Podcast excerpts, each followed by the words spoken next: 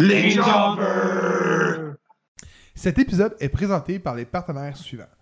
La Fédération de lutte québécoise. Quand tu veux voir un bon show de lutte, direction Montréal, le 2915 rue Ontario, au Bain Mathieu. Quand tu veux voir un bon show de lutte, tu vas voir la fête qui dérange au Québec. Quand j'ai le gorgoton sèche, je veux aller boire un délicieux nectar à l'Albatros, au 29-28 chemin Sainte-Marie à Mascouche. Donc, c'est une microbrasserie qui font leur propre bière. Il y a aussi de la nourriture, on peut y manger. Donc, euh, je vous invite à y aller à l'Albatros.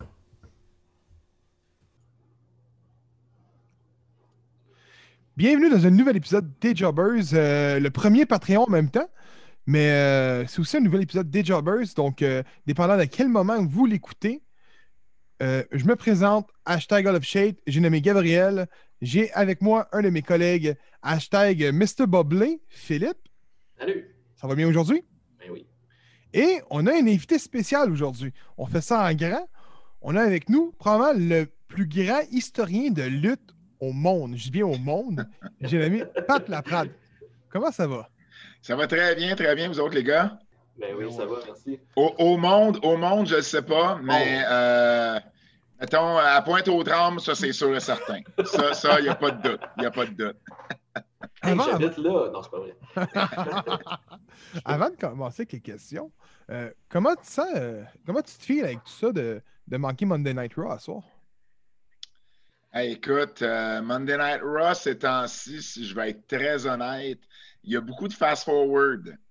Euh, mais j'ai pas le choix de l'écouter euh, parce qu'évidemment, j'ai j'ai mon propre podcast, comme vous le savez, avec, euh, avec Kevin Raphaël, les Antipodes de la lutte, mais euh, fait, j'ai pas le choix de suivre ce qui se passe. Mais en ce moment, si c'était pas de ça, je serais genre à écouter, à lire les résultats et ensuite choisir ce que je veux écouter dans 3 heures, ce qui se limiterait probablement à moins d'une demi-heure et euh, être bien à l'aise avec ça. Ou bien aller voir les clips sur YouTube. C'est pas. euh, le booking est assez euh, particulier. SmackDown est bien meilleur en ce moment. Euh, J'aime beaucoup mieux le booking à SmackDown. Justement, récemment, j'ai fait un tweet euh, qui disait euh, où, où j'ai réalisé que les cinq angles que j'aimais le plus en ce moment, mais il y en avait quatre qui étaient sur euh, à SmackDown. SmackDown. Ouais, quand Euh, même. et le, le seul que, le seul que, que- que j'aime à Raw, c'est bon, toute la, la, la, la famille Mysterio avec Seth, Murphy, Aliyah, Dominic, tout ça. J'ai- J'aime bien euh, ce côté Jerry Springer euh, euh, de, de, de, de, l'émission. là. C'est vrai que ça fait ça. Il y a tout un nouveau membre Ouais, ça de fait- famille qui s'ajoute. Puis qui. Exact, c'est Maury. là. C'est c'est vraiment Maury plus que Jerry Springer. En fait. Ouais.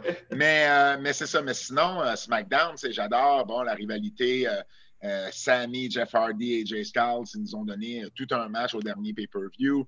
Euh, Roman avec, euh, avec la famille, euh, euh, et tout ça, j'adore ça. Déjà juste Roman avec Heyman, j'adore ça. Euh, donc, euh, Alexa Bliss, la façon qu'elle livre la, la, la, la, future, j'imagine, Sister Abigail, ou bon, peu importe, le rôle qu'elle va avoir, je l'adore dans ce rôle-là. Donc, pour vrai, à SmackDown, à part Otis avec le contrat qui a aucun sens de la façon dont c'est fait, le, le- le- reste est quand même assez, assez solide, assez bon. Euh, et ben deux heures, ça coûte toujours mieux que trois, mais en même temps, bon, ça, euh, ça quand Raw est bon, Raw est bon. Tu sais, euh, trois heures ne me dérange pas quand c'est bon. C'est vrai, mais c'est rare, c'est- ça qui est plate. Ouais, mais tu sais, il y a souvent au moins deux combats qui sont quand même excellents, tu sais, que- qui vaut la peine d'être écoutés. Puis après ça, ben, des entrevues ou des segments entre, c'est pas super long à, à regarder après. Fait une heure, tu t'en sors pas pire si tu, si tu skippes des bouts. Là. Ah, le, le- le problème n'est pas tant, le problème est pas tant les combats comme tels. Je veux dire, il y a de la bonne lutte. Oh, ouais, C'est ouais. qu'est-ce qu'est-ce qui amène au combat, qu'est-ce qui suit les combats. Ouais. Euh, J'achète pas Drew McIntyre comme champion, mais pas du tout. Euh, je trouve qu'on l'a booké à plusieurs reprises un peu trop heel à mon goût pour euh, ce super héros qu'on essaye de nous, de nous enfoncer dans, dans- dans la gorge. J'ai pas aimé, bon, avec Dolph Ziggler, tu sais, quand tu dis, quand, quand Drew McIntyre dit, pas Dolph, mais euh, euh, je me trompe, mais euh, Heath Slater, quand Heath Slater, avant de quitter, disait, tu sais, j'étais là quand toi, tu as été euh, libéré, puis là, quand moi, je me fais euh, libéré, toi, tu n'es pas là pour moi, puis lui, il a comme pas de réponse. Ben oui, c'est vrai, je n'étais pas là pour toi. Eh, c'est un peu heel, tu sais, pourquoi il a Ouais. besoin de quatre de quatre légendes pour venir à bout euh, de Randy Orton au dernier pay-per-view. Et là, en plus, il donne un out. Donne le... Oh, oui, c'est ça, il fait le pound kick à la fin. Euh. Non, non, mais il donne un out à Rose. Shawn Michaels dit Ah, tu sais, on s'excuse, on t'a pas avisé. Je suis là, OK, euh, j'aime ça. donc, on voulait juste être sûr que tu étais à l'aise avec ce qu'on a fait. Ben oui, ben oui, je suis à l'aise. OK, man, si tu as besoin de quatre gars pour être quelqu'un, c'est un heel. T'es un heel. donc, tu sais, j'ai un peu de misère avec le booking de Drew McIntyre. Puis je pense que c'est un de ceux qui bénéficient le plus de ne pas avoir de public en ce moment parce que je ne suis pas sûr que la foule ne se serait pas tournée contre lui éventuellement. Euh, bon, puis bon, c'est facile à dire maintenant parce que s'il y avait eu une foule puis qu'elle s'était tournée contre Drew, possiblement qu'il aurait adapté, en tout cas je le souhaite, qu'il aurait adapté le booking euh, en conséquence, mais euh, bon, en attendant, c'est un peu, c'est un peu mes, mes, mes, mes, problèmes avec Raw ces temps-ci. Parfait. Ça c'est dit, ça c'est dit, et ça c'est dit, et là je vais y aller dans le Mick Foley, le plus cheap plug ever. Mais l'heure en français avec moi et Kevin Raphaël, c'est beaucoup mieux. Beaucoup mieux. Tu as juste besoin d'une heure, 45 minutes, skip les commerciaux. Pour vrai, puis, puis on ajoute notre couleur, on ajoute nos, nos référents, on ajoute un peu de, de, de vie dans ce show-là. Euh, donc, euh, donc, pour vrai, euh, bon, c'était ma, ma, cheap plug du podcast. Mais non, t'as le droit, ça joue quand? Ça joue les mercredis, bien tard, bien tard. Les mercredis, on ne sait jamais à quelle heure ça va jouer. ça dépend de ce qu'il y a avant. Là, le hockey est fini, ah, mais il y a le baseball. Donc, on joue, mais, la première, c'est toujours le mercredi soir. Ensuite, en reprise, jeudi, vendredi, samedi, dimanche. Fait que, vous avez, vous avez la possibilité. Oh, si tu ne le trouves pas, c'est que tu n'as pas cherché. E, exactement. Faites vos, recherches. Faites vos recherches, qu'ils disent. C'est important. Oui. Mais honnêtement, pour la lutte à TVA Sport, j'ai une question pour elle que je me pose depuis, euh, depuis peut-être un bon petit bout. Euh, maximum, maximum trois ans, OK? Parce que ça fait pas plus de trois ans. non, mais je sais, mais j'allais dire deux ans, mais j'étais comme pas sûr c'était deux ou trois. Fait que je dis un petit bout. Euh, ça pogne-tu en français? Ben écoute, moi je pense que oui. moi je pense que les codes d'écoute euh, ça fait longtemps que je n'ai pas eu de, de, chiffres du côté de TVA Sport, mais au début, tout le monde était satisfait des codes d'écoute. En, fait, euh, on, en entend rarement parler des codes d'écoute. Euh, donc, puis bon, de la façon que j'ai compris que ça, ça fonctionnait, c'est pas de nouvelles, bonne nouvelle. donc, ça, on est, on est content de ça. mais moi, écoute, j'ai eu, j'ai eu des courriels, surtout dans, la première année, j'ai eu des courriels de, de pères qui m'ont dit Hey, c'est vraiment cool. Euh, moi, j'écoutais la lutte avec mon père quand j'étais petit, puis euh, là, euh, ben, je peux faire découvrir la même chose à mon enfant parce que, sais, c'est la WWE en français. Tu pas qu'il n'y en avait pas eu d'autres luttes en français. Tu sais, TNA a toujours été là avec Sylvain Grenier, Marc Blondin, mais pour plusieurs, la WWE, c'est le produit à mm. écouter. Et puis, euh, puis, ça faisait 19 ans qu'il n'y avait pas eu de WWE en français au Québec. Donc, pour vrai, euh, je pense qu'on a été chercher un, manque à ce niveau-là.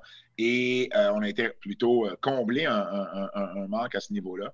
Et puis, ben, nous, on en entend parler. Puis, tu sais, le podcast a découlé du, du, du, show télé.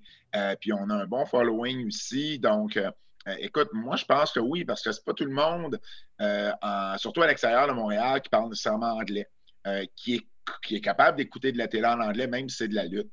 Il y en a qui ont aussi un âge que ben, ils veulent écouter ça en français parce qu'ils ont toujours écouté ça en français dans leur vie. Il y en a qu'une heure, ben, je faisais des farces, mais une heure, c'est mieux de trois, ça prend moins de temps. si tu veux juste écouter une heure de lutte dans ta semaine, donc, en plus, tu peux l'écouter dans ta langue, euh, dans ta langue naturelle, dans ta, langue, euh, ta langue euh, maternelle. Donc, donc, pour vrai, tu sais, je pense que oui, ça pogne bien. mais c'est sûr que les, les, les, vrais de vrais fans, là, euh, euh, vous deux, par exemple, qui êtes des fans de lutte qui suivaient le produit depuis euh, des années, qui écoutaient bien de la lutte, pas juste Raw, mais c'est sûr que ça va rejoindre un peu moins ces gens-là parce que ben, ils sont dans la tradition de l'écouter les lundis soirs, pas les mercredis ou les jeudis. Ils veulent écouter le show complet. Puis, tu sais, je suis un peu pareil dans le sens où NXT, j'écoute pas la version d'une heure à Sportsnet. J'écoute le deux heures au complet. Donc, euh, je peux comprendre que pour plusieurs, ce n'est pas, euh, pas, pas, suffisant, puis ils veulent avoir le produit au complet. Mais bon, euh, il y a une question d'argent, il y a une question de, disponibilité de case horaire. Tu sais, c'est trois heures dans ta case horaire. c'est beaucoup. Tu sais, Sportsnet, c'est un peu devenu le, deuxième WWE Network, euh, tellement qu'ils ont une grosse partie de leur programmation que c'est la WWE, mais en même temps, il y a plusieurs Sportsnet. Il y a deux TVA Sports, puis c'est tout. Euh, il, y a, plusieurs Sportsnet, puis la WWE, surtout sur Sportsnet 360, qui est l'ancien de Score. Donc, euh, c'est là qu'on peut voir une différence. Mais, mais oui, puis je pense qu'il y, a, il y a sa raison d'être, ce show-là. Puis oui, moi, moi, je trouve que. Moi, en tout cas, même si je ne l'animais pas, j'aurais les mêmes réponses à vous donner en ce moment. Qu'il y a sa raison d'être, ce show-là.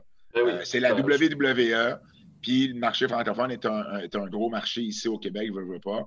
Euh, et je pense que euh, ben, peu importe qui l'aurait animé, j'aurais applaudi la chose. Ça s'est-tu fait naturellement euh, que tu sois plus le, commentateur face puis Kevin Raphaël le commentateur heel ou? Ouais, ouais, ben tu sais, au départ, au départ, on, ne voulait pas trop jouer là-dedans, mais à un moment donné, tu sais, c'est devenu. un peu, C'est devenu un peu, un peu naturel. Tu sais, moi, je suis plus le le play-by-play. Fait qu'en étant le play-by-play, automatiquement, je deviens un peu plus euh, neutre à la limite dans mes commentaires. Fait que ça laissait la place à, Kevin pour être un peu plus euh, s'exprimer davantage. Puis à un moment donné, bon, on a réalisé cette dynamique-là, elle était, euh, elle était, elle était bonne. Puis on joue là-dessus un peu. Mais ce qu'on essaie de faire, c'est jamais rendre ça personnel. On essaie toujours de se garder un lien avec le show. Fait que oui, on va des fois avoir des petites prises de bec, mais ça va toujours être en lien avec quelque chose qui se passe dans le show. Et on essaie de garder nos référents le plus euh, général possible. Tu sais, pas parler de euh, Ah oui, mais euh, tu sais, Georges, là, tu sais, notre ami Georges que personne connaît. On va pas là, tu sais, on, va faire des référents. Tu sais, moi, je vais, je vais, je vais y parler de euh, je vais y parler de, de, ses amis, euh, que ce soit Ludivine ou que ce soit Roselyne Filion ou que ce soit, euh, tu sais, bon, d'autres filles qui connaissent. Je vais, je, vais, je vais le taquiner là-dessus, mais il n'y a pas grand monde qui va écouter le show en disant Ludivine Redding, c'est qui ça? donc, donc tu sais, on essaie de garder ça grand public. Euh, sinon, on, sinon, on va, on va mentionner c'est qui. Kev, souvent, il va mentionner ses professeurs au primaire ou au secondaire, mais c'est correct, tu n'as pas besoin de les connaître pour comprendre ce qu'ils essayent de faire en, nous parlant, en nous parlant d'eux autres. Donc, euh, on essaie de faire ça, puis on essaie de franciser le show le, plus possible. Euh, ce qui est vraiment, quand tu écoutes le podcast, tu écoutes le show, c'est deux Pat Laprade et Kevin Raphaël différents parce que dans un podcast, c'est ça vient naturellement. Les termes nous viennent naturellement, puis ben, ça fait des années qu'on utilise les anglicismes. à TVA Sport, on essaie vraiment d'y aller avec euh, une, francisation des, termes le plus possible. Euh, des fois, ça m'arrive d'oublier, euh, d'oublier comment le terme, je le dis en français parce qu'on ne le voit pas souvent. on le sort en anglais, puis c'est correct, c'est pas, pas dramatique, mais on essaie le plus possible d'y aller avec des, termes francophones. Des fois, Raymond, Raymond Rougeau vient, vient en aide. Ça m'arrive de texter ah Raymond puis de dire comment tu dis ça déjà en français? Puis là, hop, tel mot. Ah oui, OK, c'est bon. Puis tu sais, des fois, tu sais, euh, moi, le, chef, le chef de la meute, Robin Reigns, euh, tu sais, ça vient un peu de ça vient un peu de, de, lui. Puis je pense que j'avais adapté ce que lui disait. Tu sais. On, on, on, on s'entraide. Là, je suis bien ami avec Raymond, fait qu'on s'entraide de, de, temps en temps comme ça, mais c'est sûr que lui et Jean Brassard, on, on, suivi les grands là, qui, qui, qui, euh, euh, décrivaient ça en français, que ce soit Édouard Carpentier et compagnie. Non, c'est sûr qu'ils ont une banque linguistique de, termes de lutte euh, qui, est, très, très, très profonde. Ben, vous ne donnez pas votre place, c'est bon ce que vous faites. Ben, merci beaucoup, c'est apprécié. Donc, on a des viennistiques du. Je te l'ai dit. Je te l'ai dit. Tu me poses, tu me poses une question, je réponds pendant huit minutes. C'est bon, c'est parfait. Euh, écoute, euh, avant tout, notre première question était d'où vient ta passion de la lutte? Ça, c'était pas encore la première question, là. Non, mais là, on va y aller, Non, il va, là. là c'est la on va. D'où vient ma passion avec la lutte? Euh, écoute, mon père m'a emmené à mon premier show de lutte. J'avais six ans au centre Paul Sauvé. je me souviens pas du show, mais je me souviens, j'étais aux Galeries d'Anjou quand ma mère m'a appelé mon père et qu'elle m'a dit Hey, ça tente d'aller à la lutte avec ton père à soir et je jubilais. J'étais vraiment, vraiment content. J'ai juste aucun souvenir du show. Euh, mais, euh, mais après ça, j'ai commencé à écouter ça euh, religieusement les dimanches matins à 11h à Télé 7 Sherbrooke. Quand je ne vois pas au hockey, c'était ça que j'écoutais au chalet. Au chalet, moi, je ne le pognais pas. On, était, on avait un chalet à Saint-Calix l'été, donc je passais mes étés là-bas. Moi, je ne le pognais pas avec la vieille télé avec roulette. Ah, vous n'avez pas connu ça. Mais, mais, oui, OK, OK. mais, mais j'allais chez ma tante qui, elle, le pognait, un peu embrouillé, mais le pognait Télé7 Sherbrooke. fait j'allais là. Des fois, ça me demandait d'aller écouter le samedi midi de la lutte avec elle, parce que la WWF, à l'époque, était à CFCF 12 le samedi midi. Donc, j'allais écouter ça. Ma tante Germaine, mon oncle René, là, il était écœurant parce que tu avais ma tante Germaine qui écoutait la lutte. Là, tu avais mon oncle René qui disait euh, oh, Elle a croit à ça, tu sais, puis c'est pas vrai cette affaire-là. Puis deux minutes après, deux minutes après, Mr. Fuji lançait du sel dans les yeux de quelqu'un. Puis là, oh, les cœurants, les cœurants, puis c'était lui qui embarquait, tu sais. Et, j'ai des souvenirs, là. Écoute, c'est comme si je les voyais encore. je me revois dans le salon chez eux en train de, regarder ça au chalet. Euh, bref, euh, mon père avait un de ses amis euh, qui avait déjà été partenaire d'affaires avec les Rougeaux dans les arts de la lutte.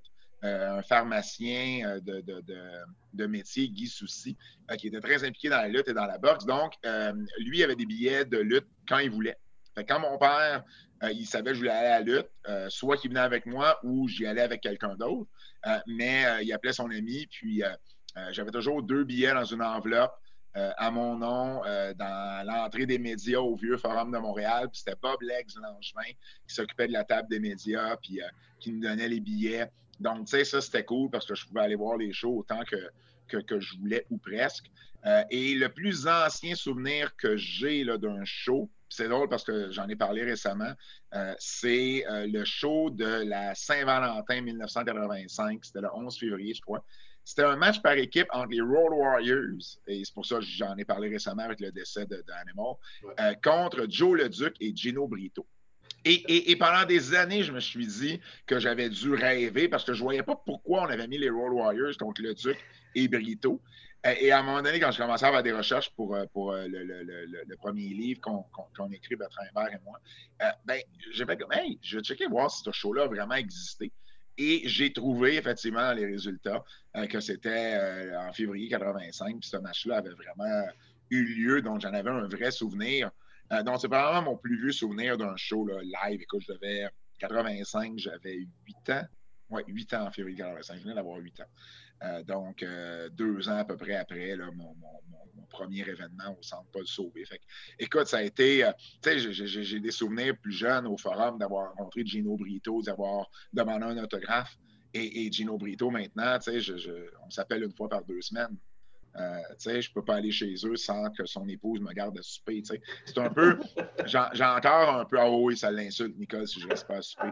Ah, des, fois, je fais des farces. Elle dit là, tu vas rester à souper. Je dis, ah non, Nicole, j'ai pas assez de temps. Là. Ben là, là, tu aurais dû me le dire. Ben non, c'est des farces, Nicole, je vais rester. Ça me fait plaisir. C'est comme des grands-parents. Je veux dire, ils sont super gentils. Puis euh, on s'entend super bien. Euh, et puis, mais, mais tu sais, j'ai encore un peu des fois de, de pas de misère, mais tu sais, je me dis, crime, tu sais, Gino Brito, tu sais, j'ai demandé son autographe, c'était, j'ai des souvenirs de lui quand j'étais petit gars, puis là, tu sais, j'ai une toute autre relation avec lui, tu sais, donc des fois, ça fait un peu, un peu weird quand je me mets à penser à ça, mais euh, c'est de là que ça vient, en fait, ça, ça date de très, très jeune. Évidemment, la WWF, par la suite, a, a pris le territoire, puis euh, je suis devenu un fan de la WWF, mais bien avant Hulk Hogan, moi j'aimais Dino Bravo. Dino Bravo, c'était mon lutteur, c'était notre Hulk Hogan à nous, Dino Bravo, mm. dans ces années-là, dans les années 80. Euh, et par la suite, bien évidemment, WrestleMania 3, euh, je l'ai dit souvent en entrevue avec le, livre sur le géant ferré, mais j'ai dû louer cette cassette VHS-là au moins dix fois en français et en anglais. J'en ai d'ailleurs une copie euh, en français et en anglais encore aujourd'hui de ce de VHS-là. Et puis, euh, euh, ben, j'ai continué à être un fan de la WWF par la suite. Et puis, dans les années 90, une petite baisse à un moment donné, quand le produit est un peu moins bon. puis, ben, la guerre des lundis soirs, évidemment, a ramené, a ramené la flamme. je suis arrivé à l'université. le pur des hasards, le lendemain du Montreal Screwjob, j'arrive à l'université fièrement avec mon, mon T-shirt de la DX. Et je vois quelqu'un dans ma classe parce qu'on venait de commencer. Donc, c'était au mois de novembre, on avait commencé en septembre, donc on ne se connaissait pas encore beaucoup. Et un de mes amis avait un, chandail, ben, un de mes amis, un gars dans ma classe, plutôt avait un, t-shirt de Stone Cold. je me suis dit clairement, on était en même place hier. Donc, j'arrive euh, dans l'amphithéâtre et je dis Hey Pat, viens t'asseoir avec moi. Première fois qu'il me disait ça, et visiblement, c'est parce que lui aussi, il a vu la même chose que moi j'ai vu. On avait trouvé dans un chandail de lutte.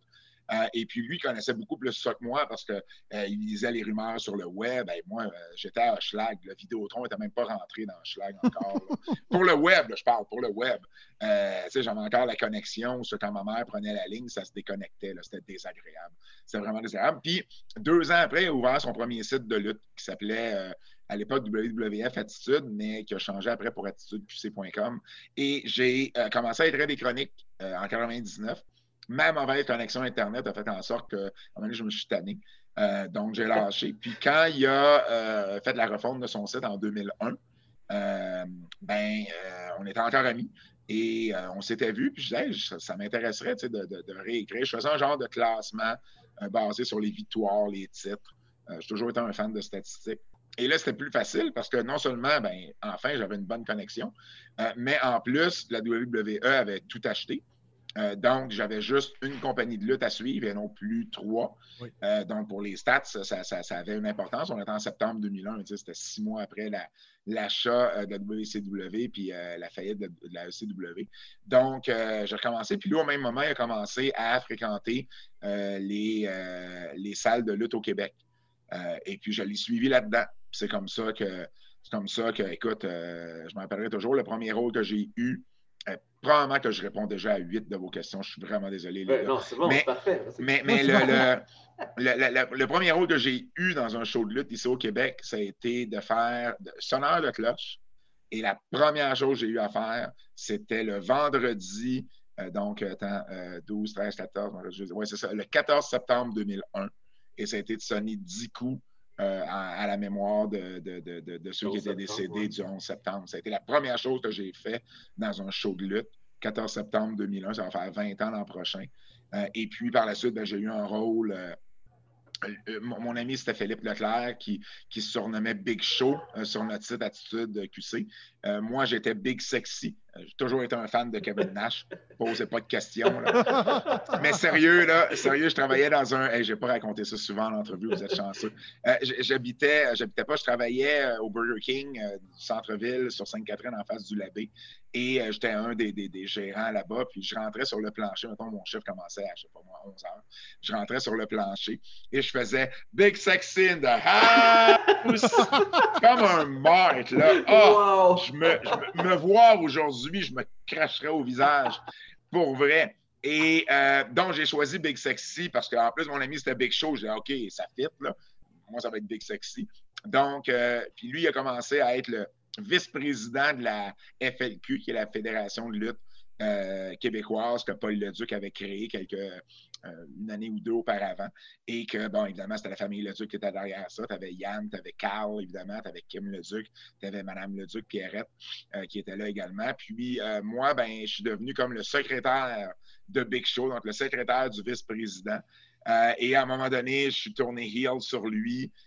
et ben là, c'est là un peu de ma. Tu sais, j'ai commencé à, à, me démarquer un peu. Euh, j'étais gérant, puis euh, un an après, euh, je suis parti à la ICW de Ludger Prou, des frères Prou à ce moment-là, Ludger et Serge Prou, qui était, qui était bon, la FLQ c'était dans Rosemont, la ICW c'était dans Schlaga. et puis, j'ai fait mes débuts là en septembre 2002.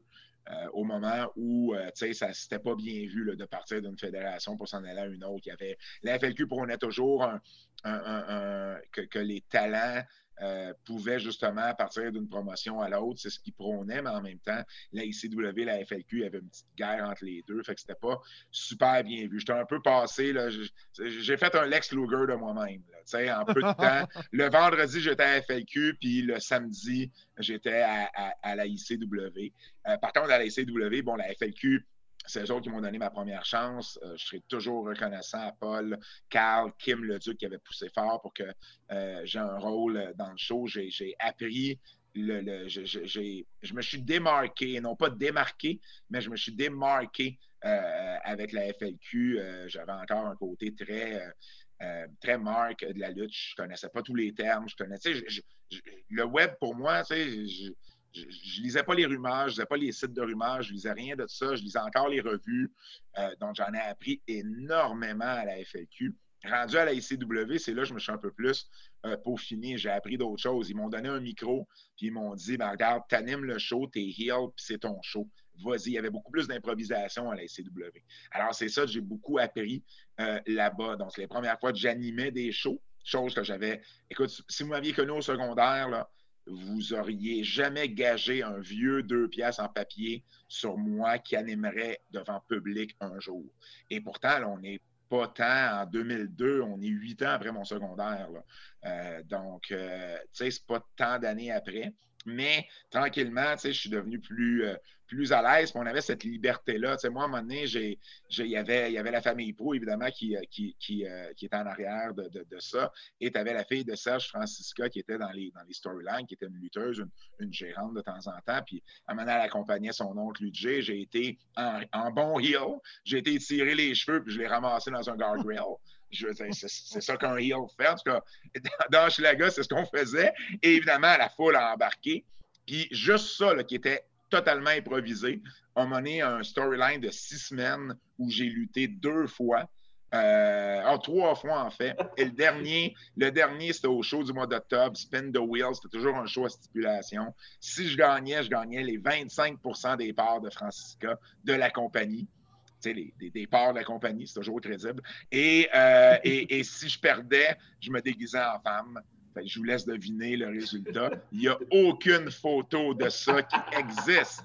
Oh, ça c'est triste. Alors, j'en suis très heureux. Et puis, euh, puis c'est ça, tu sais, fait que de, de, de fil en aiguille, ben après ça, je suis parti de la IC, puis j'ai commencé à animer des shows un peu partout. Mes amis étaient tous rendus à la CWA. Donc, j'ai été avec eux. On a, j'ai, animé des shows. J'ai animé des shows un peu partout au Québec par la suite. Puis, c'est un peu de même que, je me suis fait un nom aussi comme, euh, comme animateur, non plus juste comme, euh, comme gérant. Donc, euh, et ben là, j'ai, j'ai créé le premier magazine, le premier almanach de lutte au Québec. Euh, parce que j'étais un gros fan du, Wrestling Illustrated et le PWI avait un almanach qui sortait à chaque année avec un temple de la renommée, euh, les, les, les, les, historiques de titres, les résultats de gala.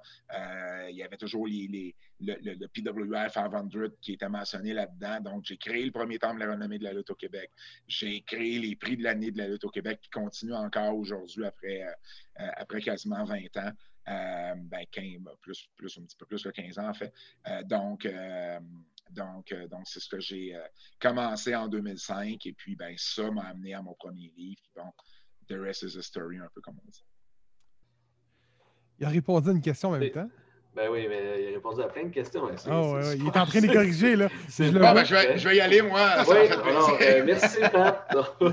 Allez-y, je vais me prendre une gorgée d'eau, moi. Ben ah, ben, vas-y, vas-y, vas-y, mon âme. Non, non, vas-y, j'en ai, ai, plein en bas. OK. Et là, là si vous ne prenez pas la parole, je vais continuer. Oui, c'est ça. Vite, vite, vite avant qu'il parle. donc, euh, tu as dit que tu as déjà été gérant. Donc, euh, oui. lutteur, ça t'a jamais intéressé? Ah non, écoute, à, à, la FLQ, j'avais suivi quelques cours euh, donnés par euh, Precious Lucy à l'époque, Lufisto.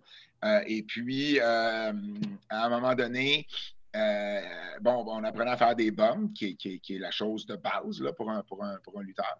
Donc, à deux mains, ça allait. À une main, ça allait.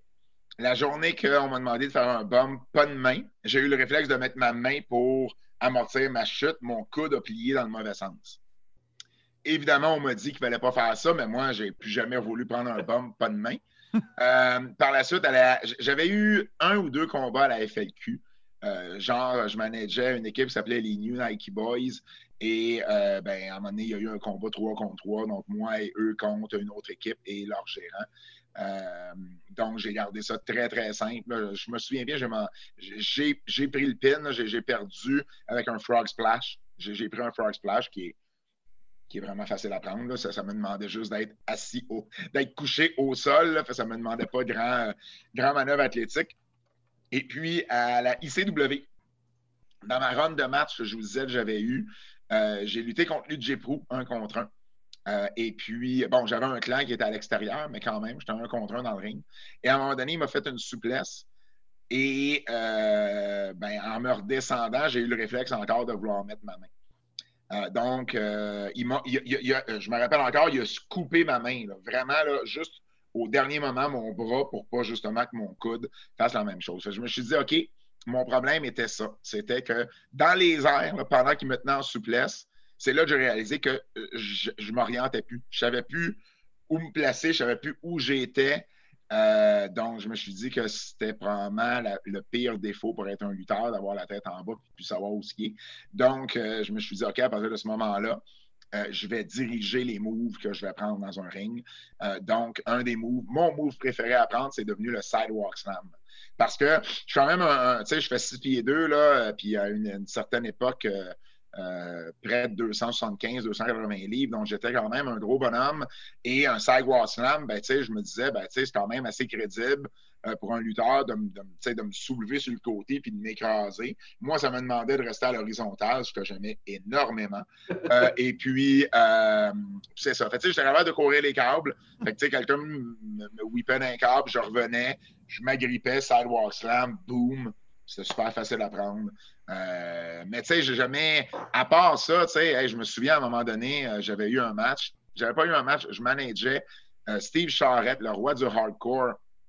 Dans son dernier match qu'il y a eu à la ICW pour les, la levée de fonds que la, la, promotion faisait pour les 24 heures, il appelait ça les 24 heures de lutte pour la maladie de Crohn. Et puis, à un moment donné, bon, on est heel, puis on, on, arrive, c'était ça un peu la ICW, tu sais, c'est que on, savait où on voulait aller, mais on ne se parlait pas vraiment de comment on s'y rendait. tout ce qu'on savait, c'était à la fin du show, Steve perdait et euh, moi, on se revirait un sur l'autre. Moi, j'avais écœuré la foule toute la fin de semaine. Donc, il fallait que lui se revire Babyface sur moi. Mais... Puis, il y avait Ludger qui était pour être impliqué là-dedans, mais c'est tout ce qu'on savait. Puis, la pire garde que tu pouvais faire à la ICW à l'époque, c'était de dire à Ludger Bon, ben, euh, qu'est-ce qu'on fait? Comment est-ce qu'on fait ça? Sa réponse, c'était on va s'arranger, on va s'arranger dans le ring. Comme dans, comme, dans, le temps. Là. Ben oui, lui, c'est le même qui avait appris. ça marchait. C'est le même qui avait appris. Fait qu'on est arrivé là-bas. Et puis, c'est là que j'ai réalisé vraiment à quel point euh, ça, on est à, je sais plus, là, j'étais retourné à ICW. Donc, peut-être 2004, 2005, 2006 dans ce coin-là. Euh, et puis, euh, peut-être même un petit peu après. Là, en tout cas, quelque part dans les années, milieu des années 2000 et, euh, ou fin 2000, bref. Euh, et c'est là que j'avais réalisé à quel point que j'avais catché comment, euh, comment ça fonctionnait, le, pouvoir de contrôler une foule avec juste un micro. et c'était pas, pas, pas, la première fois que je le faisais, évidemment, mais c'est vraiment la fois où j'ai réalisé que, OK, je savais pas du tout où je m'en allais. Puis ça s'est juste placé correctement dans ma tête, où ce que je me rappellerai toujours, l'UDG à la fin du match, Ludger qui dit à Steve Charrette c'est de la faute à Sexy, si t'as perdu, c'est de sa faute à lui. Puis moi qui commence à juste faire OK, puis ça, à partir de là, il n'y a rien de prévu, là. rien, rien, rien.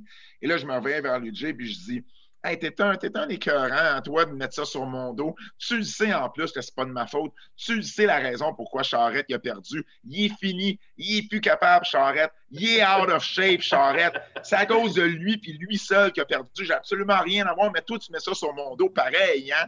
Et là, je me reviens, puis évidemment, Steve me regarde avec des yeux qui sortaient de la tête. Et juste à ce moment-là, la foule a compris. Il a regardé la foule. La foule s'est naturellement mis de son bord.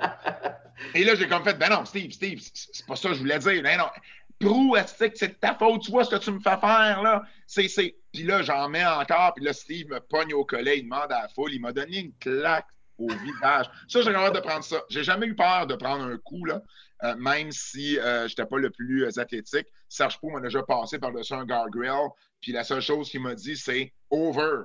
Et là, j'ai fait, oh shit, il faut que je passe par-dessus une clôture de métal. Puis je suis juste passé par-dessus. Là. Je ne me suis pas posé de questions. Là. Euh, donc, euh, euh, et là, j'ai mangé une claque d'en face. J'avais des lunettes soleil sur la tête. Je pensais qu'elles étaient à la troisième rangée. Elles étaient encore sur ma tête, les lunettes. et ensuite, il m'a mis dans le coin, puis il voulait me chopper. Puis là, c'est moi qui ai dit enlève mon T-shirt. Parce que là, il ne m'enlevait pas le T-shirt. Je voulais que ça fasse du bruit. Je voulais, et, c'est le dernier show, là. je voulais que la foule ait ce qu'elle avait besoin d'avoir. Moi qui mange une vraie volée. Donc, il m'a chopé. Je suis revenu en arrière, mon T-shirt dans les mains, je pleurais quasiment, je me suis enfargé. J'ai dit plus jamais je reviens ici, puis je suis parti en arrière, puis la foule était super contente. Mais c'est vraiment ce soir-là où j'ai comme fait Oh shit, OK, tu sais, en improvisant, on a réussi à faire ça puis à lever une foule qui était très old school. Ça n'aurait pas marché avec une foule de la. Euh, mais la foule de la était très old school et ce genre de, de dingo-là fonctionnait super bien. Puis, euh, euh, c'est une adrénaline, hein, traverser un rideau, se faire huer, se faire applaudir, faire un angle comme ça, puis faire réagir la foule. C'est un, feeling qui est dur à décrire, mais qui est tellement fort quand tu es dedans que je peux comprendre des gars qui sont pas capables de décrocher. Euh, des fois, je critique Undertaker, blablabla, bla, bla, mais je peux comprendre que personne devient un peu euh, euh, accro à ça. C'est comme une drogue. Puis, puis moi, tu sais, j'ai une petite expérience. Tu sais, c'est la scène indie au Québec dans, un rôle qui n'est même pas celui de lutteur. Et, je l'ai senti, là, ce, ce feeling-là. Fait que c'est vraiment, vraiment quelque chose de spécial. C'était quoi, ta, question déjà? J'ai-tu répondu à ta question? Oui, ben oui, oui, oui, oui, tout à fait répondu à cette question. C'est vrai euh, que ça doit être, ça, doit être spécial, surtout que comme moi, je, moi, je me sentirais, c'est anxiogène pour moi de ne pas avoir de chemin ou au moins quelques petits repères, puis arriver au bout, puis dire, OK, mais c'est de l'impro, puis c'est sûr que tu gagnes tout ton. C'est là que ça devient le fun, c'est là que tu as le sentiment toi-même, genre de, OK, là, je suis en train de créer de quoi, là, il se passe quelque chose.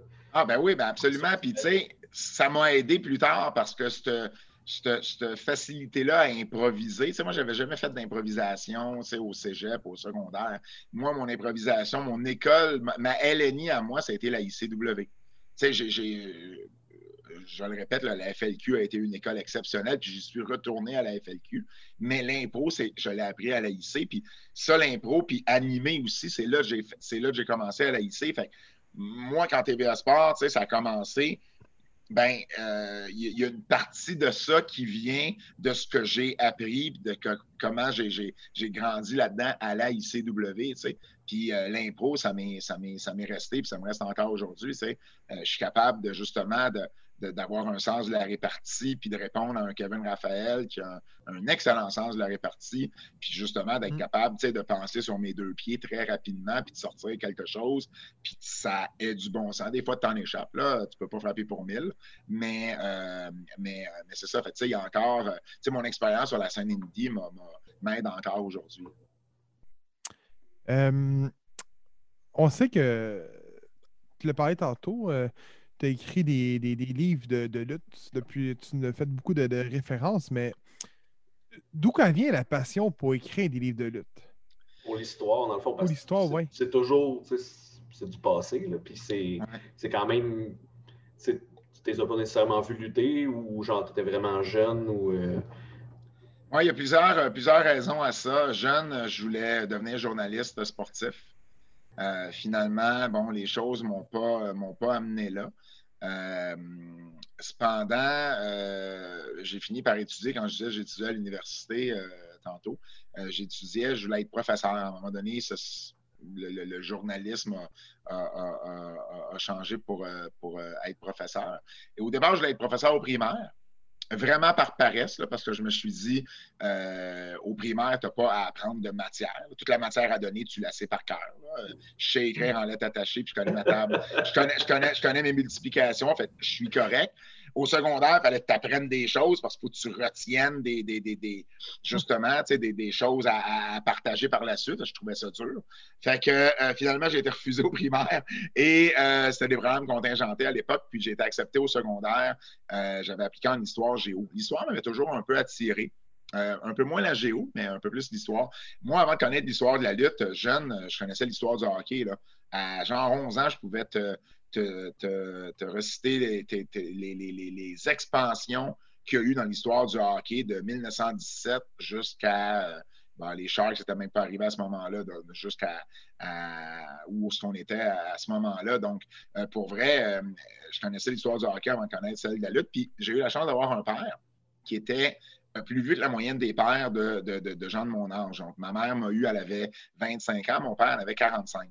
Donc, il était quasiment une génération avant, tu sais. Euh, donc, moi, mon père me parlait de lutteurs et de joueurs de hockey. Mon père était là au forum La foi de l'émeute de Maurice Richard. Euh, tu sais, je veux dire, c'était. Oh, ouais, OK. il était là, là. Il était pas, c'est pas un enfant bébé, là. Il, était adulte, là. Il avait 25 ans, il s'en souvient très bien. Là. C'est son ami à lui qui avait donné un coup de poing sur la gueule à Clarence Campbell. Bon, euh, tu sais. Ah oui, mais mon père me racontait plein d'affaires, puis à un moment donné, tu fais comme, bah, tu sais, il exagère, puis tout ça. Puis à un moment donné, il me disait qu'il avait été même au secondaire avec Jean-Paul Chartrand, senior. Puis euh, j'étais là, ouais, OK, tu sais, ça, se peut. Puis il me montre des photos. Puis ben, ouais, il dit, il dit, il me reconnaîtra encore aujourd'hui. Mais tu sais, des fois, tu dis tes pères, tu sais, nos pères exagèrent un peu. Puis à un moment donné, je parle à Jean-Paul Chartrand, senior. Et il me dit, Patrick Laprade, il dit, euh, êtes-vous parent avec Guy Laprade? Je suis comme, ben, hey, les deux ne se sont pas parlé depuis je ne sais pas combien d'années. c'est la première chose qu'il me dit. J'ai plus jamais remis la parole de mon père en doute. Euh, mais euh, mais c'est ça, tu sais. Puis en bout de ligne, ben, il me parlait d'un paquet de lutteurs que j'avais jamais vu lutter, effectivement, mais que quand je me suis mis à lire davantage sur l'histoire de la lutte au Québec, c'était des noms que mon père me parlait, tu Bob Langevin, euh, euh, Jumping Joe White, Sam Chuck, les frères Dufresne, les frères Lortie, euh, tout du monde, tu qui était, bon, évidemment, Yvon Robert, puis Larry Moquin, les, pères de gens de mon âge, n'avais pas connu ces gens-là, ou ils en avaient entendu parler, mais ils n'avaient pas connu, tu mon père a vu le père d'Olivier Guimont, là, euh, jouer. Ah euh, euh, c'est ça, comme diraient mes amis, c'est un, un, vétéran. fait, que, fait que moi, j'avais toutes ces connaissances-là que mon père me, me, me transmettait, puis ces souvenirs-là. donc, moi, après ça, fait, que sais pas, l'histoire m'avait toujours attiré, l'écriture m'avait toujours attiré, tu sais, étudier pour être prof en histoire, géo, je voulais être journaliste. Les choses se sont pas passées comme ça. Je suis ni devenu journaliste ni professeur, euh, mais visiblement, c'était des affaires qui m'attiraient. Et puis, euh, ben, quand j'ai fait mon premier almanach sur euh, la lutte au Québec, ben, pour moi, ça allait de soi qu'il fallait que je fasse un temps de la renommée, justement, pour parler des anciens lutteurs euh, qui, avaient marqué euh, euh, l'histoire de la lutte au Québec. et puis, quand est venu le temps de faire un cinquième almanach, ça, c'est des almanachs que je faisais français-anglais. Je les écrivais moi-même. J'allais chez un de mes amis, Fred Fournier, chaleur à Fred, où il, y avait, y avait une compagnie genre impression rapide, quelque chose comme ça. Et il y avait le il y avait un, logiciel où lui, il pouvait facilement monter ce genre de, de, livres ou magazines-là. Donc, on passait des soirées, là, il ne me chargeait rien, là, je payais le lunch, puis c'est tout. Puis on montait ça ensemble, il les imprimait, à peu près 500. Moi, je partais avec ça, là, puis j'en vendais partout au Québec dans les promotions où j'allais. Euh, quand j'avais des amis qui allaient, si j'allais aux États-Unis, je les amenais avec moi. Euh, Lufisto a déjà vendu au Japon, ces, ces choses-là. Il y, en a un, il y en a un qui est en vente sur eBay depuis je pense, 3-4 ans. Le gars l'a acheté 8 euh, piastres à l'époque, il le vend 22 piastres. Comme, même, pour, même pour moi, c'est trop cher. Commande body. Moi, je sais combien tu l'as acheté. mais mais, euh, mais c'est ça, ça a connu un, certain succès. Euh, ça me permettait de, de, me promener de fédération en fédération, puis de me faire connaître aussi un peu partout au Québec avec ça. Puis par la suite, ben, quand je voulais faire le cinquième euh, anniversaire de l'Almanach, je voulais faire un top 25 des meilleurs lutteurs au Québec de l'histoire. Et puis, les meilleurs lutteurs québécois plutôt. Et euh, j'ai envoyé des bulletins de vote à un paquet de monde, des anciens lutteurs, des journalistes. Euh, Paul Leduc m'avait mis en contact avec beaucoup de gens, beaucoup de vétérans, entre autres Gino Brito, puis Raymond Rougeau, puis Mad Dog Vachon. Mad Dog Vachon a voté pour mon Hall of Fame pendant une couple d'années. Euh, je me souviendrai toujours qu'il m'avait, euh, la dernière fois qu'il a voté, euh, il m'avait envoyé ça dans une enveloppe. Il m'envoyait toujours une coupe de 8 par 10. Moi, je mettais toujours une enveloppe pré-affranchie de retour. et lui, il l'utilisait pas. Il me mettait 4, 5, 8 par 10 signé, le bulletin de vote, puis il me renvoyait ça. Puis la dernière fois qu'il me l'a renvoyé, sur l'enveloppe, il a marqué Excuse pour mon retard, mais je serai en avance pour l'année prochaine. continue ton bon travail, Mad Dog Vachon. C'est spécial d'avoir ça. J'ai eu la chance de le rencontrer, Maurice, à, plusieurs reprises. Donc, c'était spécial. Mais euh, ça, c'est Paul Leduc. Ça, c'est Paul qui m'a euh, mis en contact avec la majorité de ces, euh, de ces vétérans-là. et puis, ben, finalement, quand il est venu le temps d'écrire les, les, biographies qui venaient avec ces lutteurs-là, euh, je me suis dit, euh, euh, ben, c'est sûr que là, bon, je, voulais commencer à, les écrire, je voulais faire français et anglais. Puis, il y avait le publiciste de la IWS, Michael Ryan, qu'on appelait, son, nom c'était Lacor. Et puis, Keller Kowalski était décédé en 2008 et il avait fait, sur son blog, il avait écrit super bel article sur Keller Kowalski. J'ai en fait, oh wow, Mike, il, s'y connaît en histoire de lutte au Québec, je ne le savais pas. Donc, je suis euh, entré en contact avec, je dit, écoute, ça t'intéresserait-tu? Euh, voici c'est quoi un peu le projet, ça t'intéresserait-tu? Puis il dit, ben oui, absolument. Fait que là, on, on a, euh, on a parlé de comment est-ce qu'on ferait. Puis à un moment donné, il est arrivé avec l'idée d'interviewer les lutteurs pour avoir un peu plus de, de, de, nouveau matériel à ça. Je vais ah, OK, c'est pas fou, j'aime ça. Puis à un moment donné, il me dit, ben écoute, peut-être qu'on a plus que juste sais, euh, un top 25, on pourrait parler d'une coupe d'autres side stories qui disaient, comme, comme il disait. Euh, sais, je sais pas, moi, bon, on parle des Rougeaux, ben, on pourrait parler de la fois que les Rougeaux ont battu la Heart Foundation en 87 à Montréal pour les ceintures par équipe de la WWF, puis une coupe d'autres anecdotes comme ça, puis faire comme des histoires un peu sur le côté. Puis, ben, de fil en aiguille, on a vite réalisé qu'on avait un livre sur l'histoire de la lutte au Québec, qu'on était en train de faire ça. Malheureusement, euh, son travail lui permettait plus de passer du temps là-dessus. Mais là, moi, j'avais aimé ça, là, euh, penser à deux puis commencer à, trouver les idées à deux et tout ça. Donc, euh, j'ai communiqué avec Bertrand Hébert, euh, que je connaissais depuis ben, quelques années déjà à cause de nos implications sur la scène indépendante. et puis, je savais que c'était bon, un gros, gros fan de, de, lutte, puis surtout dans les années 80, tout ça, tu sais. Donc, euh, je l'ai appelé, je lui ai dit, écoute, ça t'intéresserait-tu? Puis tout de suite, il dit, ben oui, absolument. Et euh, il dit, par quoi tu veux que je commence? Ben, j'écoute. il dit, écoute, moi, il dit, mon lutteur préféré, ça a toujours été Rick Martel. Bon, ben, j'ai vas-y avec le bio de Rick, je ai pas touché encore, donc vas-y avec ça. J'ai envoyé l'entrevue que j'avais fait avec Rick, et j'ai dit, j'ai besoin d'à peu près 4-5 000 mots. Il m'en a fait 13 000. Hein, on était à ça de faire un livre juste sur Rick Martel. À partir de ce moment-là, je dis OK, j'ai la bonne personne avec moi. Puis eh ben, après ça, on a continué à travailler là-dessus ensemble. Wow. Il y en a combien? T'en as combien de livres? J'en ai quatre. Tu peux les flaguer, c'est le temps. Oh, c'est le temps. Bon, euh, le, premier, en fait, oui, ça, c'est ma dog Vachon. C'était le deuxième? notre premier, en fait, il a été publié en anglais parce que euh, ça faisait depuis, euh, ça faisait au moins un an et demi qu'on avait fini pas mal l'écriture dans notre livre et on cherchait un éditeur et euh, on n'arrivait pas à en trouver un. Tous les éditeurs au Québec nous ont refusé. J'ai encore les hmm. lettres. J'ai encore les lettres. Euh, écoute, oh, c'était incroyable. Ils nous, disaient tous, ils nous disaient tous la même chose. La lutte était morte depuis trop longtemps au Québec et puis qu'il n'y avait pas, ils ne voyaient pas le, moyen de faire des profits avec ça. Donc, euh, à un moment donné, j'ai dit à Bertrand, je dis, bon, regarde, on va essayer quelque chose, là. On va essayer en anglais. ICW Press est une maison d'édition qui avait déjà publié beaucoup de livres sur la lutte à ce, moment-là. Puis, euh, j'ai dit, écoute, ça pourrait les intéresser, peut-être. moi, là, j'ai jamais été genre traditionnel dans mes démarches, là, même ici au Québec. Là. Moi, j'envoyais pas le manuscrit à l'adresse qui nous disait d'envoyer le manuscrit sur le web. Moi, je prenais le téléphone, puis j'appelais souvent, j'appelais la personne que je voyais la plus haute dans la hiérarchie, sans nécessairement que ce soit les hauts patrons.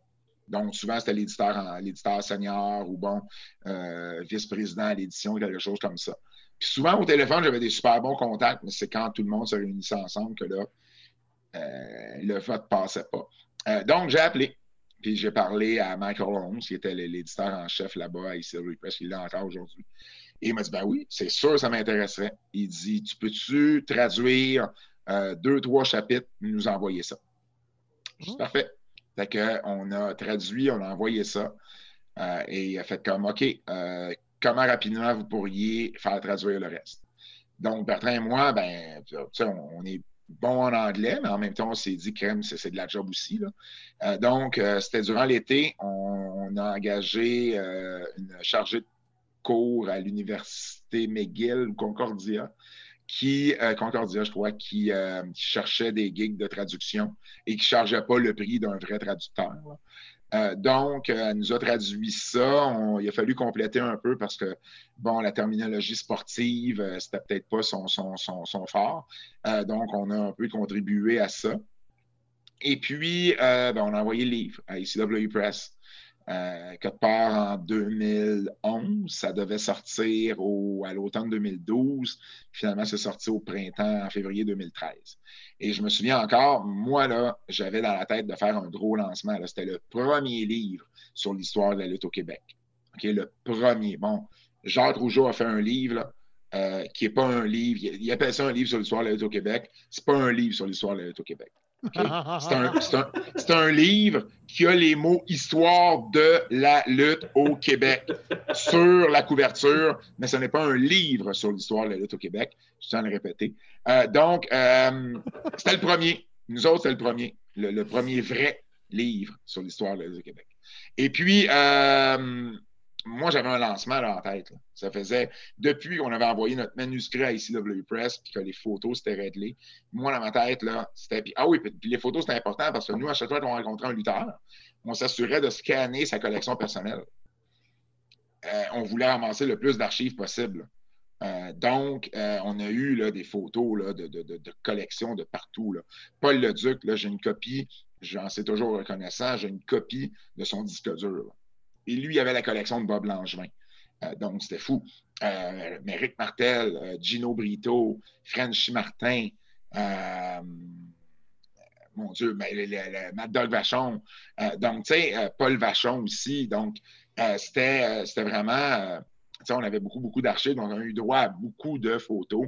gracieuseté de, toutes ces légendes-là. et puis, moi, à partir du moment où les photos étaient réglées, je travaillais sur un moi, dans ma tête, je n'avais jamais organisé de lancement de ma vie, mais je me suis dit, c'est pas vrai, ce livre-là va passer incognito. Euh, et puis, euh, je me rappelle à Toronto, notre maison d'édition, c'est là que j'ai vu un peu les deux, euh, tu sais, qu'on dit les deux solitudes, là, tu sais, qu'on on est dans deux, dans deux, dans deux mondes différents, le Québec et l'Ontario. Eux autres ne comprenaient pas à quel point l'histoire de la lutte au Québec avait été riche puis était pour attirer des gens. Et moi, je leur expliquais, non, non, c'est parce que comprenez pas, là, ça va vraiment fonctionner. Ils disaient Ouais, OK, mais souvent les médias disent qu'ils vont être là, puis ils ne seront pas là. assurez-vous d'inviter vos familles puis vos amis, parce que des fois, vous allez peut-être juste être 15 ou 20. Moi, je dis là, mais de quoi tu parles, 15, 20? On va avoir 200 personnes cette journée-là.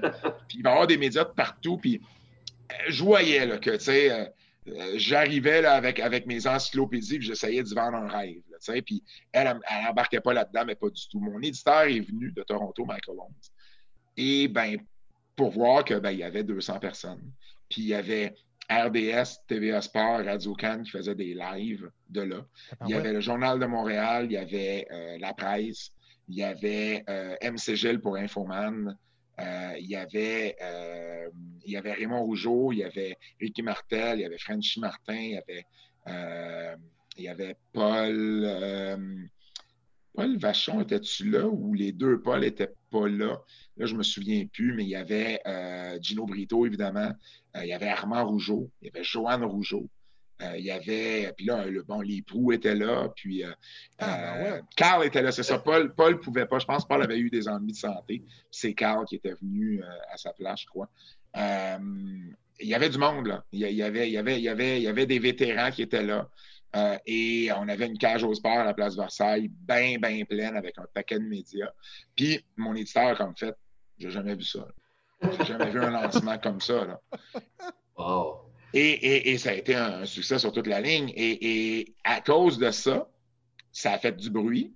Et là, tu as Libre Expression qui a comme fait Hey, euh, comment ça, on n'a pas, pas vu ça passer? Ah, Mais Québécois, Libre Expression fait partie de Québécois. Québécois m'avait déjà dit non.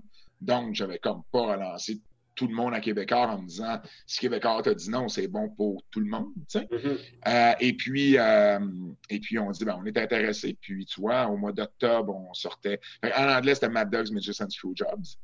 Euh, et en français, c'était à la semaine prochaine, si Dieu le veut. ensuite, le premier jeudi qu'on est au Salon du Livre, la toute première présence à moi et à Berton au Salon du Livre, ce jeudi matin-là, Mad Dog Vachon décède. Mon téléphone ne dérougit, euh, ne dérougit pas. Euh, Radio Cannes, TVA Sport, RDS voulaient que je fasse des entrevues les trois à midi. J'ai comme fait, OK, c'est parce que là, ça ne marche pas, votre affaire, je ne peux pas être partout. Fait j'ai vraiment, j'ai fini par faire les trois. Je me suis parqué à une place, j'ai fait le reste à la course. C'est tout dans le même quadrilatère. Hein. Euh, Bertrand faisait des entrevues radio, moi je faisais des entrevues télé. On s'est ramassé les deux à Denis Lévesque avant d'aller à tout le monde, à tout le monde en parle, pas à tout le monde en parle, mais au Salon du Livre. Et en chemin, je fais comme, je disais à hey, une bonne biographie sur Maurice. Là. Il semble que ce serait bon. Il y en avait eu une, une autobiographie dans les années 80, mauvaise, là, mais mauvaise. Là. Les gars, vous ne comprenez pas. Là. Ah il, nomme, il, nomme, un lutteur à un moment donné. Il dit Ah oui, ma Dog Vachon a déjà lutté en équipe avec Al Kogan. A-L, espace, Kogan, C-O-G-A-N. Oh, Et moi, sur le coup, je suis comme, c'est qui ça, Al Kogan? Et là, à un moment donné, je le répète plusieurs fois fort. Al Kogan, Al Kogan, Al Kogan. Al Kogan! Ah. Pas fort. Al Kogan, son alter ego, bien évidemment. Donc, euh, euh, donc c'est ça. Et puis, euh, il m'a dit, ben oui, je pense que, tu sais, surtout que, tu sais, on, on, venait voir tout le battage médiatique qu'il y avait eu sur lui. Donc, arrivé au Salon du Livre, on, en parle à nos éditeurs. Ils font comme, ben oui, nous un projet, mais oui, ça pourrait nous intéresser. Eux-mêmes avaient eu des appels de, de, pour, de médias pour nous parler à nous autres. Euh, donc, il avait réalisé à quel point le, dessin de Maurice avait, frappé fort. Euh, donc, euh, ben, un mois après, moi et Yves Thériault, qui était le documentariste de Maurice, le documentaire, une. Oh mon Dieu, c'était quoi le nom du documentaire? Yves va, me tuer. une vie. Non, pas une vie de chien. Hey, là, je m'en veux. Bref, un documentaire qui avait passé à TVA. Euh, ça va me revenir. Euh, donc, euh, et c'est ça. Puis bon, je m'étais fait ami avec Yves avec les années. J'avais été invité à l'intronisation de Maurice au Panthéon des sports du, Québec. et puis, il voulait, les funérailles étaient pour se dérouler juste aux États-Unis. Donc, il voulait faire quelque chose au Québec, puis il voulait l'organiser avec moi. Fait qu'on on, s'est tous les deux mis à la tâche. On a ramené 200 personnes à la cage la place Versailles. Euh, au mois de fin novembre, début décembre, pour rendre hommage à, euh, à Maurice. Et puis c'est là qu'on a annoncé qu'on faisait un livre sur, euh, sur Maurice Vachon. donc, il y a eu une version française qui est sortie. ECW Press est intéressé par une version anglaise. Donc, la version française est sortie en avril 2015. La version anglaise est sortie juste en 2007, je ne me trompe pas. Donc, deux ans après. et puis, et puis, ouais, fait que ça, ça a été notre deuxième, dans les deux langues en plus, parce qu'on était bien, bien fiers de ça. Euh, par la suite, Bertrand a commencé à travailler sur euh, le livre sur euh, Pat Patterson. parce qu'à cause de la TOW qui avait fait des, des, des, des enregistrements télé pour, pour RDS à l'époque, ben Bertrand, Bertrand avait eu la chance de travailler avec Pat. Et quand Pat se cherchait un, auteur avec qui travailler, ça n'avait pas marché avec le dernier que la WWF lui avait trouvé, WWE lui avait trouvé. Ben, Sylvain Grenier Marc Blondin, ont dit ben, écoute, euh, tu sais, euh, Bertrand, il a écrit deux livres déjà, peut-être qu'il pourrait être euh, une bonne personne pour toi. et ça a fonctionné. Fait que moi, de mon côté, euh, j'ai comme fait, ben c'est ça, tu veux faire un livre tout seul, ben moi aussi je suis capable. Mais c'est pas, de que ça s'est fait pas tout. Mais euh, j'étais, euh, j'étais à Shimmer, qui est la plus grosse organisation de lutte féminine en Amérique du Nord, et j'y allais régulièrement parce que bon, je suis quand même bien impliqué avec la, lutte féminine. Et il y avait Dan Murphy qui écrivait à l'époque pour le Pro Wrestling Illustrated, qui suivait également beaucoup la lutte féminine. On se voyait toujours à Shimmer. Et puis, des fois, il venait même ici à Femme Fatale euh, voir les shows. Et puis, euh, finalement, euh, j'y ai proposé l'idée de faire un livre sur l'histoire de la féminine. Ça non plus, c'était jamais fait. et il a embarqué tout de suite. On l'a pitché à ECW Press, puis ils ont, embarqué, ils ont embarqué dans le projet. Donc, on a sorti ça la même, la même année que non, pas la même année que Bertrand. Non. Bertrand sorti en 2016. On a sorti Maurice en anglais et ce livre-là, Sisterhood of the Squared Circle, qui est l'histoire de la féminine euh, à travers le monde euh, en 2017, je ne me trompe pas. Euh, donc, donc voilà, ça, c'était ben, mon troisième et le troisième à Bertrand. Et ensuite, j'ai été impliqué. j'ai été impliqué dans avec le documentaire qui avait passé à HBO sur mm. le géant ferré, sur Ando de mm-hmm. Giant. Euh, donc, euh, à un moment donné, j'avais entendu parler d'une couple de personnes que ah ouais, j'ai parlé de toi pour j'ai parlé de toi pour le documentaire à HBO, tout ça. Puis à un moment donné, le téléphone sonne, puis effectivement, c'est l'équipe qui m'appelle. au début, il m'offrait juste d'être Il m'offrait juste d'être euh, d'être un peu traducteur. Puis il avait de la misère à communiquer avec la famille en France euh, du géant. Puis il voulait que je leur traduise une coupe de vidéos, je fasse des appels pour eux en, français. Puis moi, je leur ai fait un pitch comme quoi je pouvais leur apporter beaucoup plus. Euh, et ben, ils ont aimé ça. Et ils me rappelaient, non seulement pour me dire qu'ils acceptaient ma proposition, mais qu'ils voulaient m'amener avec eux en France pour interviewer la famille. En fait, OK, on n'est plus, on est, on est plus à la même place. non, c'est ça. Euh, et puis, euh, moi et Bertrand, on connaissait euh, le neveu du géant Boris Roussimov qui habitait ici à, Montréal. et puis, il était venu à un de nos lancements, ben, je pense sur Maurice Vachon d'ailleurs. parce qu'on a fait aussi un lancement pour Maurice Vachon. C'est devenu comme une habitude. c'est de valeur pour le géant, on n'a pas pu le faire parce qu'on avait vraiment quelque chose de drôle de planifié. mais mais c'est ça. Puis là, ben, on était en France. Euh, on a interviewé, c'est moi qui faisais les entrevues off-cam. Ils m'ont interviewé pour le documentaire également. Ça a été une expérience complètement folle. Et les gars, on restait dans le même hôtel que le géant Ferré est décédé en janvier 93. Et un des membres de, de l'équipe était dans la même chambre. Wow. Ouais, c'était un peu, euh, un peu weird, là. Ouais, ésotérique ou whatever, là. C'était assez, assez spécial. Quand, quand tu vois, là, dans, dans, le documentaire, à un moment donné, là, quand on arrive vers, justement, vers sa mort, puis ils disent, bon, il est rentré se coucher, puis là, le lendemain matin, c'est là qu'il répondait plus, puis tu vois comme une image de soir qui passe au jour, C'est qu'ils ont installé une caméra, puis ils ont filmé le coucher du soleil, puis la nuit, puis bon, le lever du soleil, puis tu fais passer ça en, rapide, puis là, ça te fait une, belle image. Mais ça, ça a été dans la chambre où le géant est décédé. C'était vraiment spécial. Euh, bref, euh, ça a été une super expérience. Le jeudi, moi, c'était ma dernière journée de TP. On venait de faire mon entrevue. Tout le monde était super content. Et eux autres, il restait une journée de plus pour juste faire des, scènes, juste filmer du paysage. Euh, moi, je m'en revenais parce que parce que j'avais un, ouais, j'avais un show à aller avec Bertrand pour aller vendre nos livres. Euh, bref, il euh, fallait que je revienne ici.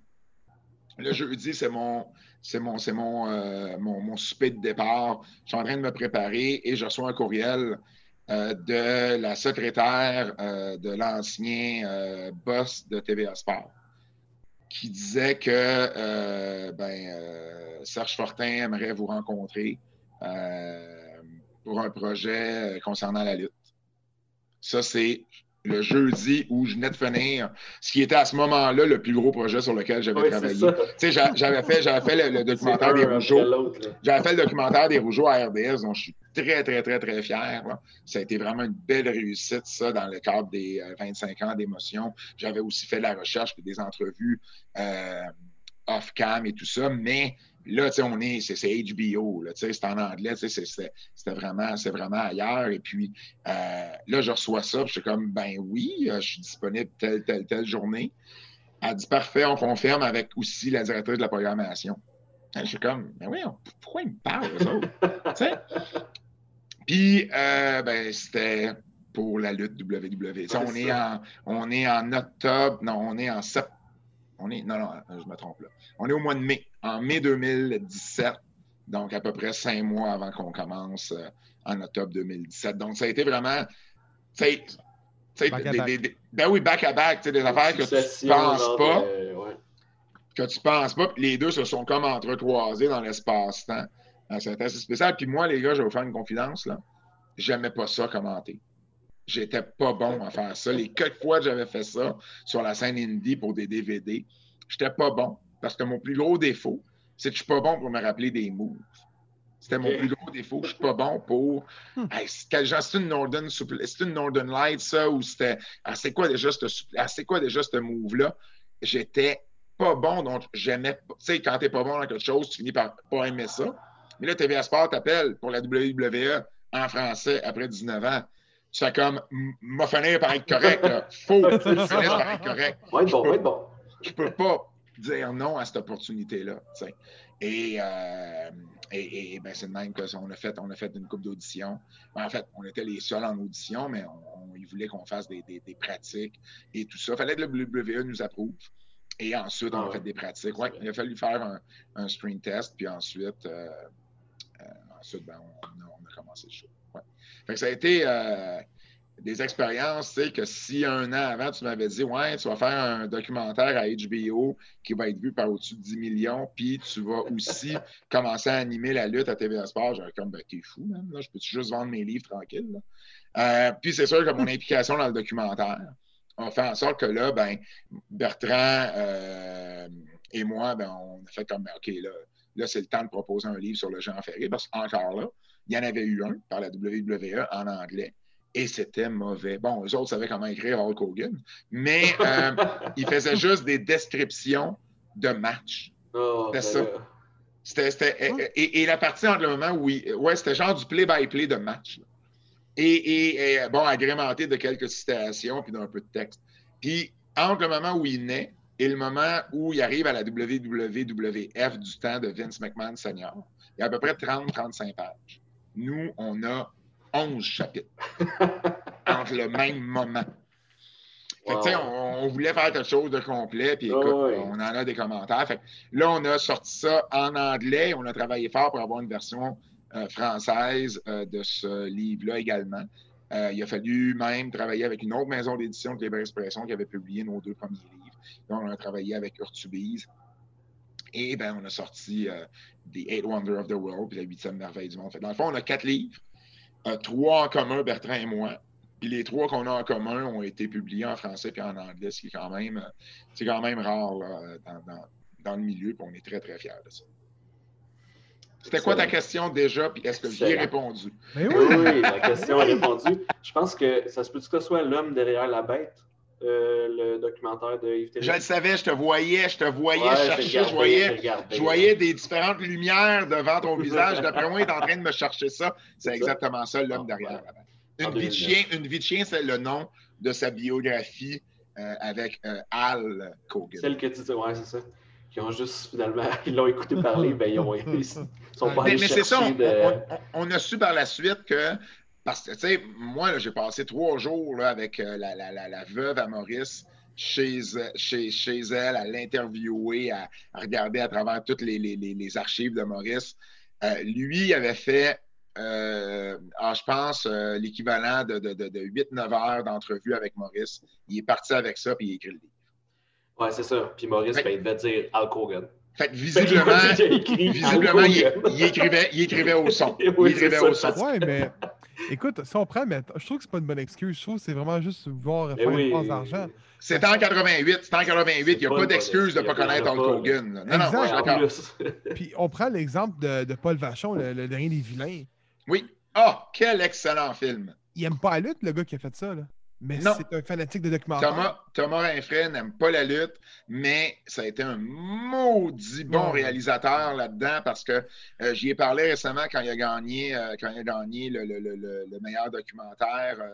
Euh, c'est quoi au prix? C'est au prix Gémeaux? Oui, au prix Gémeaux. écoute, premièrement, c'était mérité. Et, deuxièmement, ben, vous l'avez vu tous les deux, là, le, film. Moi, là, il y a deux bouts là, que, puis ça, c'est un travail de, de c'est travail de réalisateur. C'est pas la scène comme telle. C'est comment elle est montrée.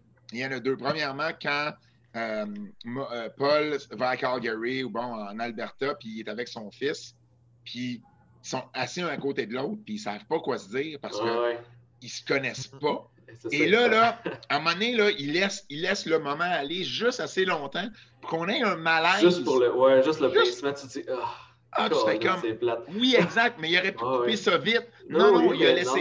Juste pour en aller chercher l'émotion. Puis ensuite, quand Paul, on s'en va carrément ailleurs, dans une autre gamme d'émotions, quand Paul attend que le monde l'appelle pour son 80e, oui, que le téléphone ne sonne euh, pas. Puis moi, je le connais, Paul, je le sais qu'il n'est pas patient, Paul, pour ces affaires-là. Et là, je le vois, le s'impatienter. Puis ils ont gardé ça assez longtemps, puis ça devient drôle, tu comprends? Et, ça, pour vrai, il y a un travail là-dedans qui, est sensationnel parce que tu aurais pu manquer, tu aurais pu passer à côté de deux super belles scènes, puis ben non, il est rentré en plein là-dedans. Euh, j'ai eu la chance de collaborer un petit peu euh, avec ça. Je suis au, générique, mais tu sais, c'est pas genre, c'est pas comme les Rougeaux, c'est pas comme, euh, c'est pas comme à HBO sur, sur le géant ferré. Mais bon, la recherchiste, tu sais, on s'est souvent parlé, souvent m'envoyait des trucs à confirmer. J'ai envoyé les contacts pour les archives, pour ci, pour ça. Fait que j'ai collaboré le plus que, que, que j'ai pu. Et puis, euh, et puis, ben, je suis très, très, très content de les avoir aidés, même si c'est une petite, une infime partie du travail qui a été fait, parce que ben, ils ont fait un travail tellement exceptionnel que mm. je suis super content juste que mon nom soit associé avec un, travail aussi, euh, aussi bien fait. Donc, pour vrai, je suis sorti de là je me suis dit, c'est un des meilleurs films que j'ai vu.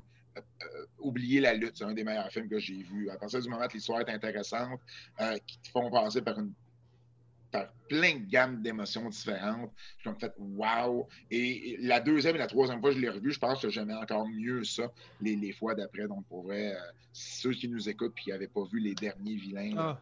Euh, trouver une façon d'écouter ça. C'est vraiment excellent. J'écoutais ça, puis on a dit Qu'est-ce que t'écoutes Je dis Ah, c'est un documentaire euh, sur. Ben, là, je dis sur la lutte, je fais Attends, c'est pas vraiment sur la lutte. Non, ben, c'est ça. C'est un docu-film. C'est un docu-film. Où c'est sur des personnes, c'est sur des gens. Ben oui, ben oui, ils ont suivi Paul Vachon euh, pendant cinq ans. Ben puis c'est Paul Vachon qui raconte l'histoire de Paul, puis de la famille Vachon, mais ils ont fait un travail d'archivage exceptionnel. Ils ont été chercher genre des scènes d'un film que Paul a tourné en Australie, euh, des posters de films qu'il a tourné en Inde. Ils ont réussi à avoir du footage de la WWE. Je leur avais dit jamais vous allez en avoir parce que ça va vous coûter la peau des fesses. Puis finalement, ben, ils, ont, trouvé le budget pour, puis ils ont trouvé une, un terrain d'entente. Euh, écoute, pour vrai, là, que des bons mots à dire euh, là-dessus. Ouais. Je crois qu'il est disponible sur Télé-Québec. Euh, oui, parce que Télé-Québec l'avait diffusé à la télévision après son passage euh, relativement court en salle. Euh, donc, je ne sais pas si sur le site web de Télé-Québec il est, disponible, mais en tout cas, bref, si vous avez une chance de le trouver, ah. moi j'en ai une copie DVD. J'en ai-tu une copie DVD? Si j'en ai pas, ils sont censés m'en donner une. Je m'assurerai d'avoir une copie DVD. Euh, mais, euh, dans le générique, je veux ma copie. Ouais, ouais, non, non, non, mais, mais, non, mais ça n'a rien à voir avec ça. C'est plutôt que je veux justement pas être dans la situation où je peux plus le trouver. T'en as plus, ouais, c'est ça. Ouais, tu veux. Exact, exact. Les Jobbers!